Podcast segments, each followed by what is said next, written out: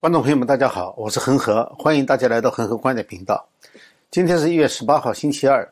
今天呢，主要是讲一下，就是北京冬奥，现在呢马上就要开了，还有两周时间吧。那么，他对中共和国际社会都提出了新的挑战。首先讲一下哈，就是目前呢，形势对北京来说是不容乐观的。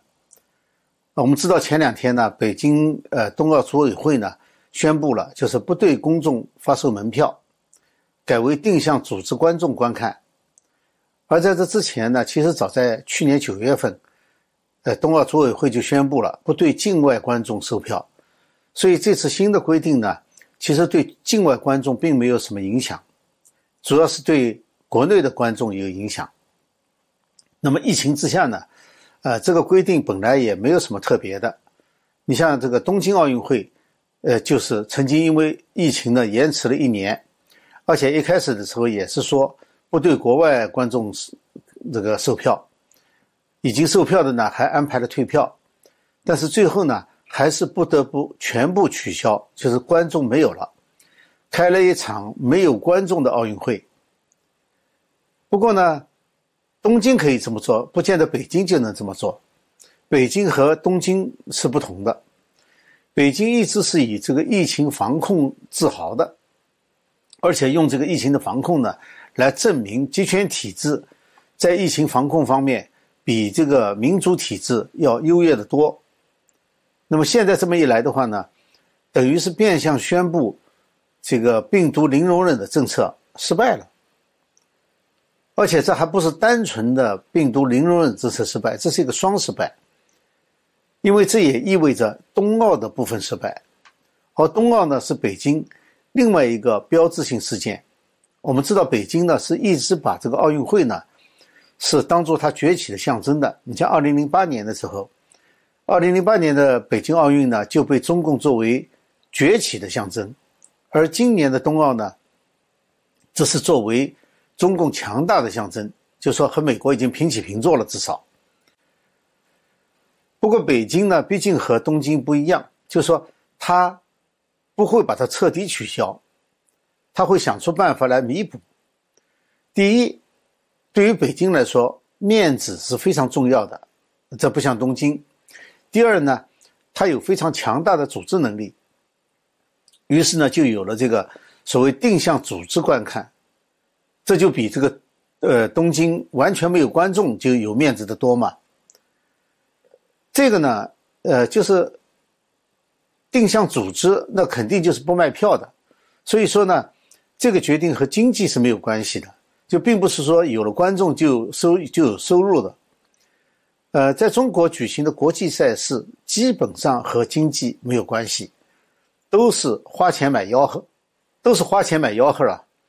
既然是组织观看，呃，当然就不卖票了。那么定向呢，就很有意思了。定向请什么人来看？虽然说组委会没有说他会找哪些人，但是呢，已经有消息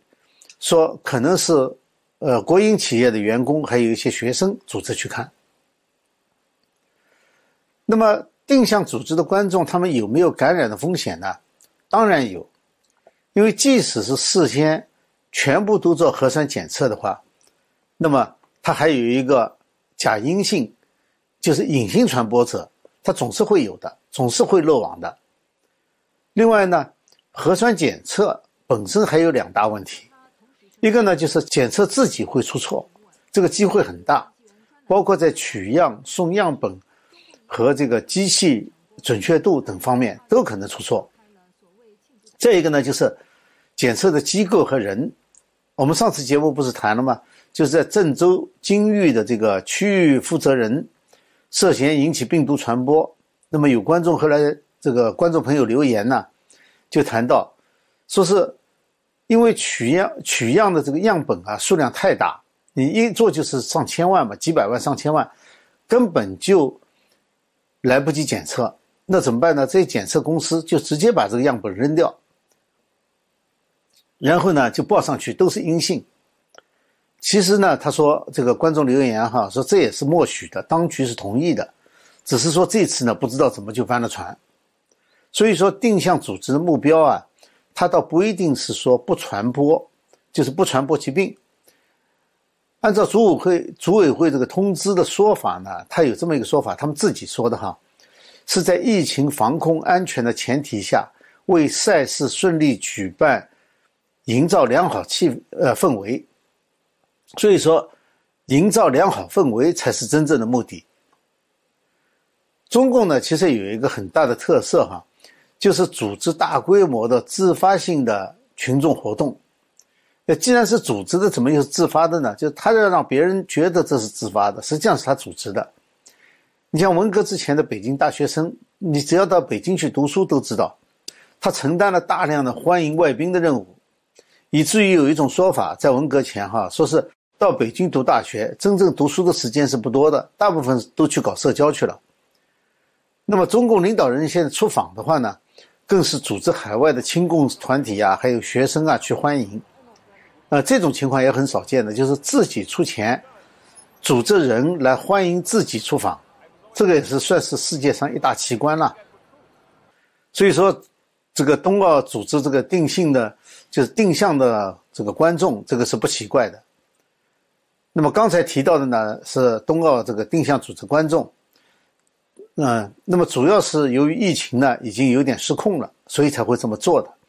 所以呢，我们现在呢就谈一下疫情的事情。到现在为止，显然中共呢还是没有能够堵住奥密克戎变种的入侵。北京已经发现至少有一例奥密克戎变种这个感染的病人了。不过呢，北京呢现在呢又重新寄出好久没用了一年前的甩锅的模式。就是把它归咎于来自境外加拿大的信件，而且这次呢还像模像样的哈检查了，说是同一批次的几十封信件，发现呢有五封有病毒痕迹。我不知道这个，呃，所谓病毒痕迹是个什么东西哈？阳性就是阳性，阴性就是阴性，那痕迹算什么呢？如果信件是可以是痕迹，那么人员检测的时候。是不是也可以有痕迹呢？呃，当然，在专业方面哈，就是任何物体的表面，这个 COVID 的病毒可以生存多久，它是有研究的，很明确的说法。比如说，光滑的表面和在这个粗糙的表面是不一样的。但一般认为呢，可能最多也就是几个小时，呃，可能在光滑的表面呢，可能生存时间更长一些。但是似乎这个过去两年来呢。各个国家都没有对邮件和这个包裹进行特殊处理，因为那几乎是不可能完成的任务，而且也没有必要。只有北京呢，曾经声称过，就是对进口邮件和包裹呢进行消毒处理。现在看来呢，呃，那也是宣传效果大于实际效果的，因为明摆着嘛，这封信据说造成北京第一例奥密克戎感染的。来自加拿大的信件，他就逃过了消毒程序嘛？呃，要就是说，那么怎么可能呢？要就是说，这种消毒根本就没有用。要就是呢，消毒过程就是走过场。啊，当然最可能的呢是信封检测呈阳性，这个就是编出来的故事。不过这件事情呢，无论真假哈，至少说明了一个问题，就是北京实行的清零政策。是行不通的。他即使采取了这个入境旅客一律隔离的这种非常严格的政策，那还有大量的入境的信件、包裹和大量的进口商品，包括冷冻和不冷不冷冻的商品，你怎么去查，又怎么去消毒？所以说，这个清零的政策是行不通的。呃，现在看来呢，疫情还并不是。唯一的麻烦，北京冬奥呢还面临着国际社会的信任危机和对安全的担忧。这里面指的呢，对安全的担忧呢，是国际上对参加奥运运动员啊、记者啊，还有这个代表团成员啊，就他们的个人信息和隐私这方面的担忧。现在呢，美国、澳大利亚、荷兰等这些国家的奥委会呢，已经。呃，对本国运动员发出了警告，就说你们将要去参加北京冬奥的时候呢，就不要把手机和电脑带到中国去，以免这些个人通话和上网的信息呢被中共监控。美国奥委会呢是鼓励运动员使用一次性手机，用完了就丢了，呃，回美国的时候就留在中国了。而荷兰奥委会呢，他们是计划向本本国代表团成员提供就从来没有被人使用过的电子设备，就是新的，也呃这个就跟一次性是一样的了。那么。对这件事情呢，北京冬奥组委会表示呢，说他们的所有的行为都严格遵守《中华人民共和国个人信息保护法》和相关的法律法规。其实呢，他要不说还好，他一说呢，呃，这个基本上就可以确定，呃，监控这个监视是一定要实一定要实行的，因为在中国大陆。我们知道，个人信息呢是不受保护的，除非是权贵集团、统治集团的成员，一般民众的个人信息是不受保护的。那么，如果说信息保护法不能够保护中国的普通老百姓，那么为什么就能保证外国人呢？所以说，他一说，那就证明这是外国这个运动员、记者去呢，被监控是必然的了。那么这里呢，现在有一个新的证据来证明了这一点。呃，我们知道所有参加北京奥运会的人呢，呃，包括这个整个代表团的各种成员，不仅仅是运动员哈，都被要求呢要下载和安装一个叫做“冬奥通”，哎，就是叫 My Two Thousand Twenty Two，冬奥通的一个应用程序。那么根据这个冬奥组委会发言人说呢，说这个手机应用程序呢，呃，这个主要是。这个收集这个运动员和工作人员的个人信息，就是所有参加冬奥的境外注册人员，他必须在入境前的十四天就要安装这个程序，就开始在这个程序上每天主动向北京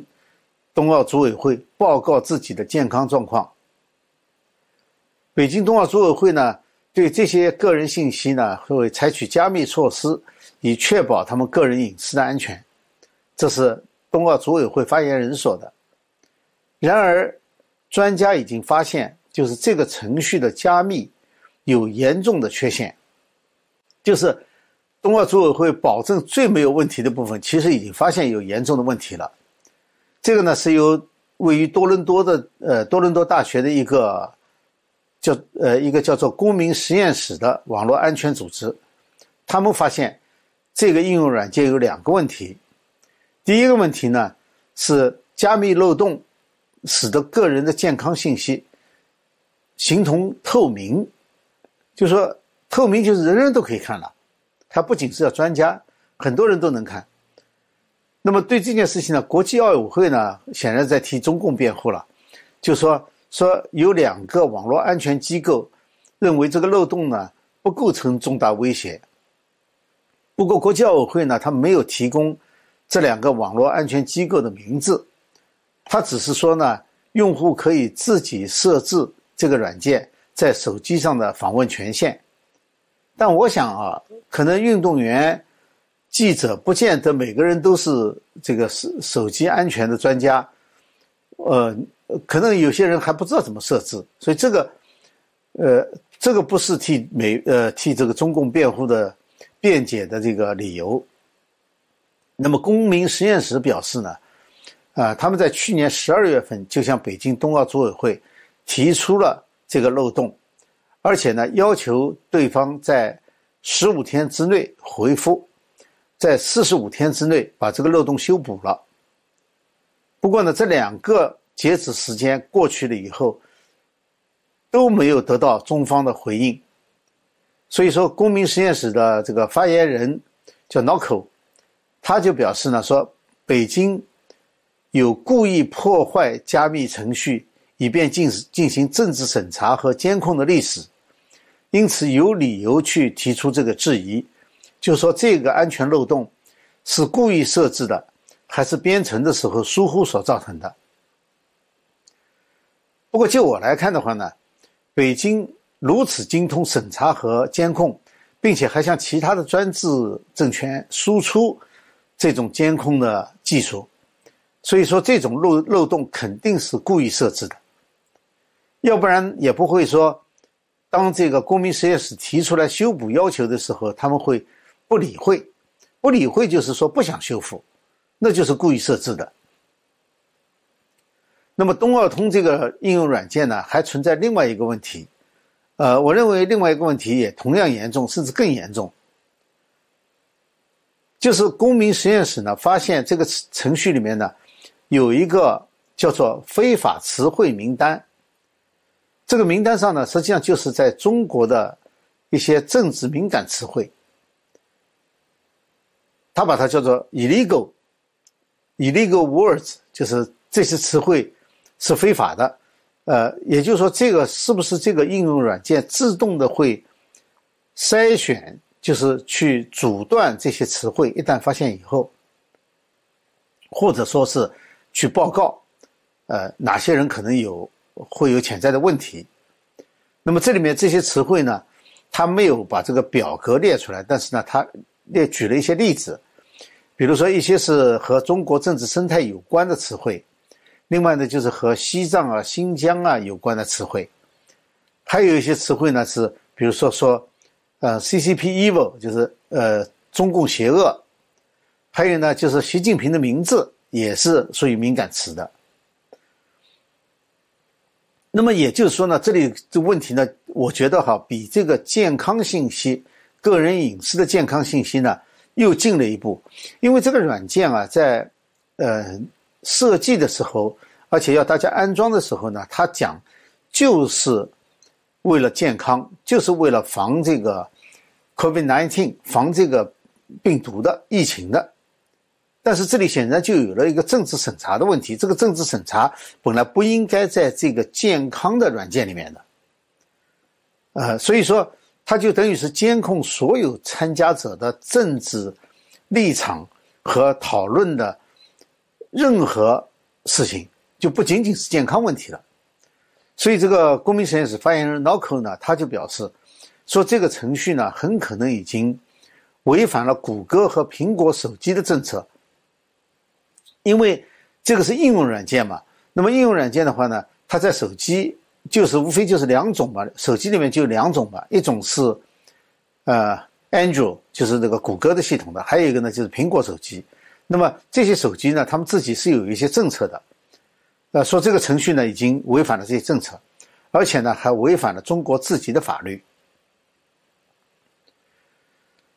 那么北京冬奥呢还有两周就要开幕了，然而无论是北京当局还是国际社会，面临的挑战和考验有增无减。呃，我们将持续的关注这个事件，呃，也许一直要关注到这个奥运正式开幕，甚至在。奥运期间，我们都会关注。啊，好，今天呢，主要是跟大家谈的这件事情啊，就是关于这个北京冬奥将要开，那么一系列的问题呢，是现在是越来越集中，很可能呢，在呃奥运开幕之前呢，问题会更多。啊，所以我们将这个关注啊，呃，如果喜欢我的节目的话呢，请别忘记了订阅、点赞和转发。那么另外一个呢，就是我在优乐客会员网站上呢，有一个专题篇节目，